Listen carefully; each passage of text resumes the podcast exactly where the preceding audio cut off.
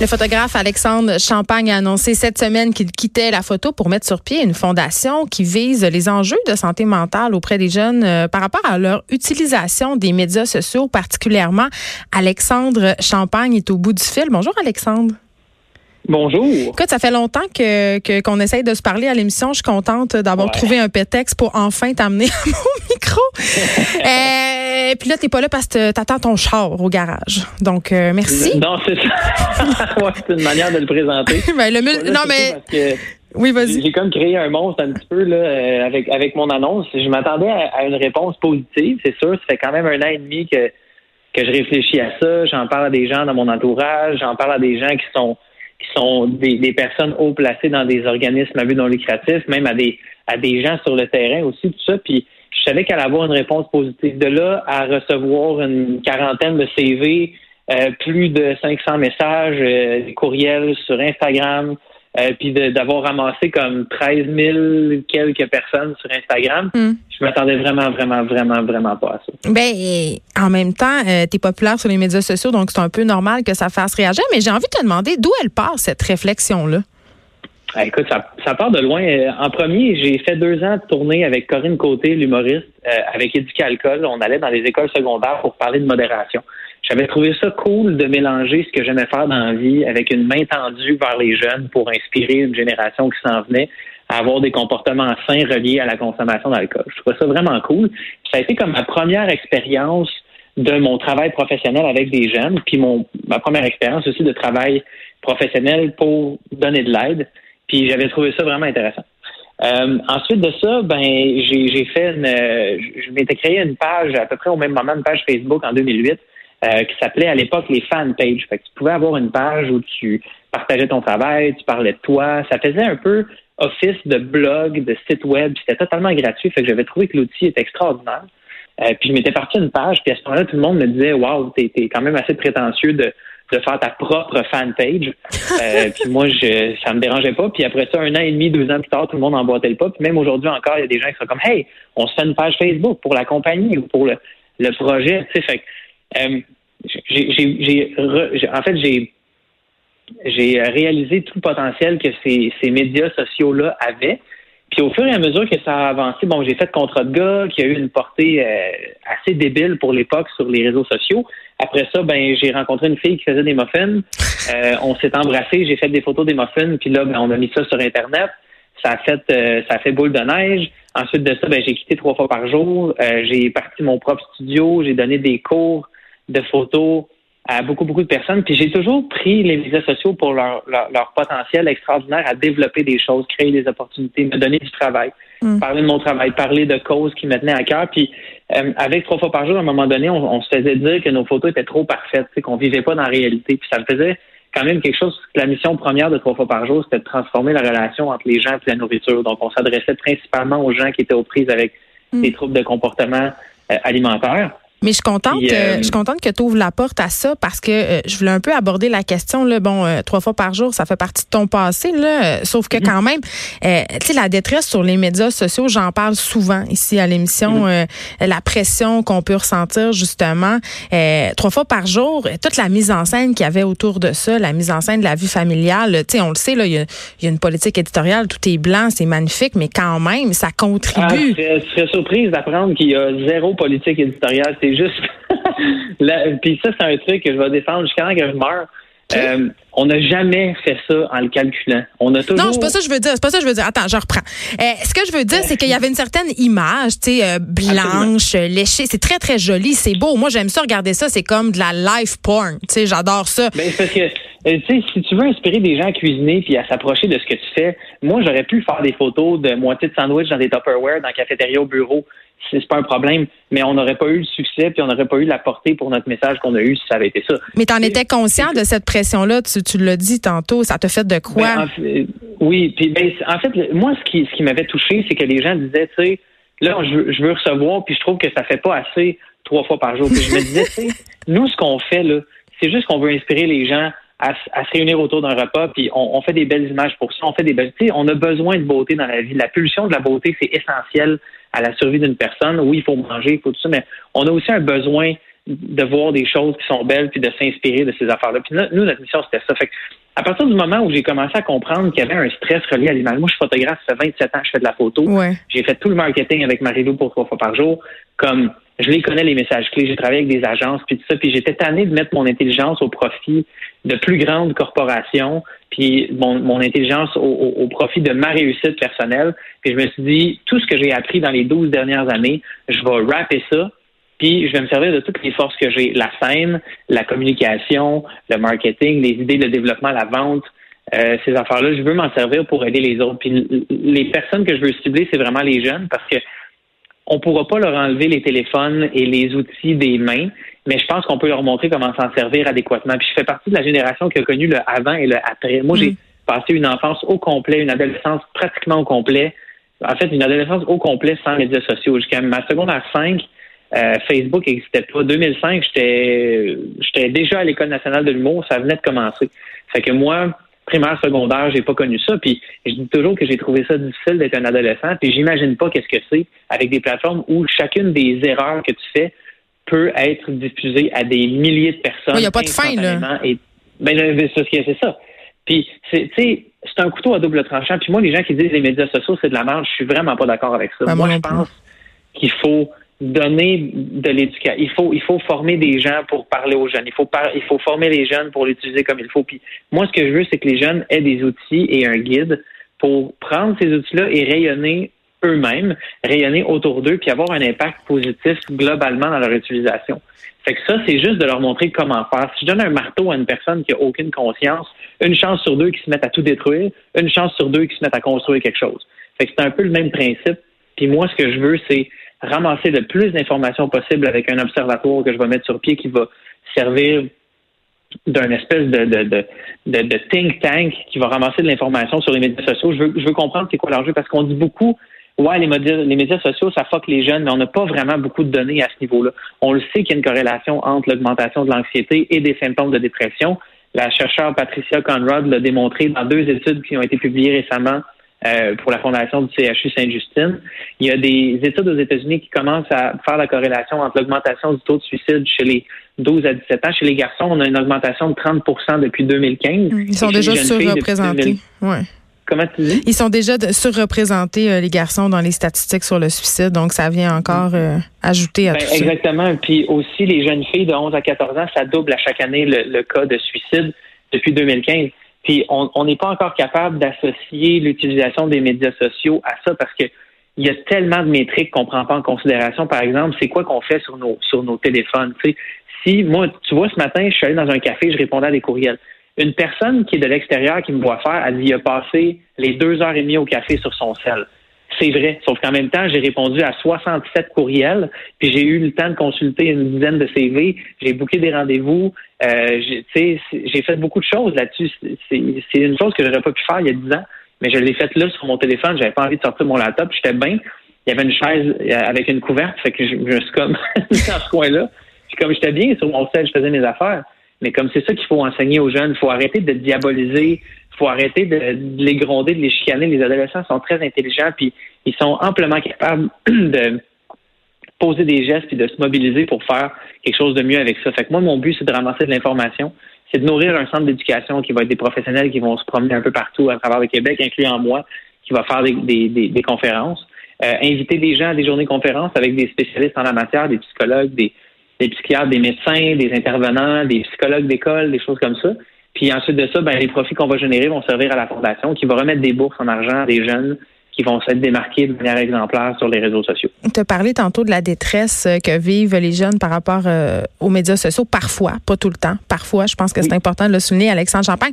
Toi, est-ce que tu en as vécu de la détresse par rapport à l'utilisation des médias sociaux, à ta présence sur les médias sociaux? Euh, pas vraiment, en fait. Les, choses qui m'affectaient des fois, c'est quand on, faisait des publications avec trois fois par jour, puis c'était repris dans les médias, mais avec un angle qui était complètement tordu. Déformé. Euh, ça, ouais, ça, ça me ça me faisait quelque chose parce que je me disais, il y a une personne intelligente au bout de ça qui a décidé, qui a fait le choix de passer cette information-là de façon détournée pour, je sais pas, ramasser des clics, avoir mm. de, de l'attention, whatever. Puis ça m'a toujours un peu gossé parce que je me suis dit, tu sais, c'est pas fair. Euh, mais en même temps, je, c'est moi qui choisis comment je réagis à ça. Ça me faisait bien ben, ben de la peine. À un moment donné, euh, Olivier Bernard, qui est le pharmacien, qui est un gars euh, pour qui j'ai une admiration sans borne, euh, Marie-Jo avait fait une recette de smoothie vert, puis elle avait dit smoothie détox. OK? Puis à l'époque, on commençait la discussion par rapport à ce qui détoxifie l'organisme. Puis Olivier avait pris ça de manière très gentille pour dire, écoute, c'est pas vraiment comme ça que ça fonctionne, mais c'est bien la mission que tu t'es donnée avec trois fois par jour. Puis les gens avaient pris juste la partie, c'est pas comme ça que ça fonctionne, puis avaient commencé à traiter Marilou de conne et d'affaires épouvantables. On recevait des menaces de mort, des choses comme ça. Fait que tu sais, j'ai pas vécu de détresse, mais j'ai vécu un gigantesque what the fuck. qu'est-ce, c'est quoi qui se passe? Pourquoi quelqu'un doit mourir parce qu'il a fait des jus verts? Je, je, je comprenais pas. Puis tous ces questionnements-là, j'en suis venu à la conclusion que pour vrai, j'ai tellement de connaissances là-dedans, j'ai tellement d'énergie, puis, puis de temps à mettre là-dedans que c'est ça que je veux faire. puis ça va découler aussi sur les parents de ces jeunes-là, parce qu'il faut s'adresser aussi aux parents. Tu sais, c'est la responsabilité de tout le monde mm. d'avoir une étiquette sur les médias sociaux, un peu comme dans la vie. Tu sais, tu vas dire à ton gars, ben si tu sors dehors, envoie pas chier tout le monde pour aucune raison, surtout s'ils sont pas d'accord avec toi, essaie de participer au dialogue. Puis mais il faut avoir la même attitude sur Internet. Puis moi, je veux créer des guides, des outils, euh, puis des, des, bonnes pratiques justement pour, pour faire ça. Puis il y a déjà beaucoup d'organismes qui le font. Puis le but, c'est c'est de s'associer ensemble, de faire des collaborations, puis de, de faire rayonner un peu le, le, le côté positif de, de, tout ça. Quand j'ai su que tu allais venir à l'émission, Alexandre, j'avais envie de te parler d'un article de Vice que j'ai vu passer justement sur mon Facebook. Et même moi, je sais pas quoi en penser. OK? on en discute ensemble. Euh, cet article-là dénonçait le fait que, dans une certaine mesure, parler de santé mentale sur les médias sociaux, c'était rendu un genre de trend. Et là, on marche sur des ah, œufs. Attends, attends, j'ai pas fini. Mais attends, j'ai pas fini. Attends, non, mais euh, je suis en train d'arracher mon linge. Ben, c'est ça. Parce que là, il y a certaines pathologies euh, qui sont utilisées, galvaudées. Est-ce qu'on utilise ça pour attirer l'anxiété, mettons? Il y a une espèce de genre de drama Inc. Euh, toi, tu penses quoi de ça? Parce que moi, il y, a quelque chose qui me gosse là-dedans aussi, le Drama Inc. On dirait que c'est la mode. Moi, moi, moi, il n'y a rien qui me gosse là-dedans. Parce qu'en ce moment, on est à l'étape où on commence à observer des, des, l'état des gens par rapport à la santé mentale. On commence tout juste à gratter la surface de la santé mentale. On commence à se dire entre nous, il faut faire attention à notre santé mentale. Tu sais, le but là, c'est que ça, c'est que ça, c'est que ça voit le jour cette affaire-là.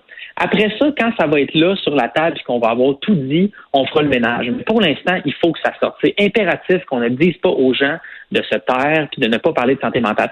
Que ce soit Michael, 19 ans, qui fait un post sur Facebook pour dire j'ai des troubles mm. d'anxiété ou que ce soit Caroline, 33 ans, qui avoue qu'elle a vraiment des problèmes, puis qui est allée chez le médecin puis qu'elle a été diagnostiquée comme étant bipolaire il faut qu'on écoute les deux. Il faut qu'on parle de santé mentale, c'est impératif.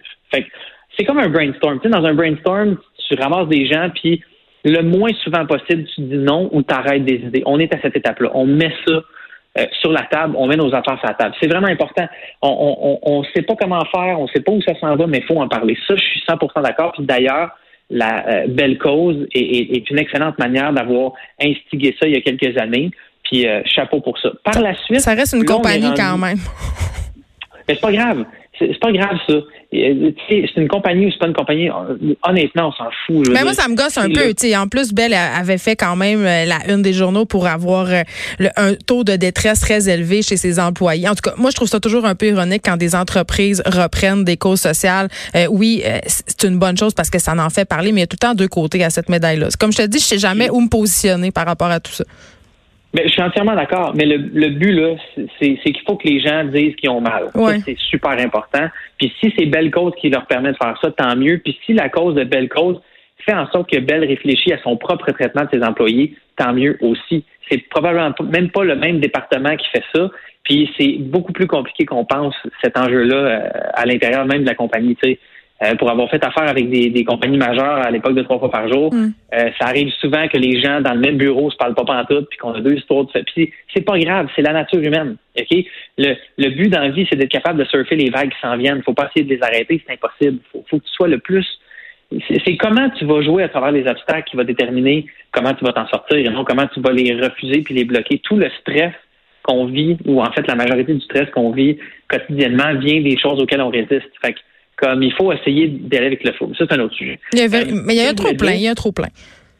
Ben c'est sûr. Ce que je veux dire après, c'est qu'à partir du moment où on parle de santé mentale, là où il y a un manque, c'est dans la mobilisation et la prise d'action.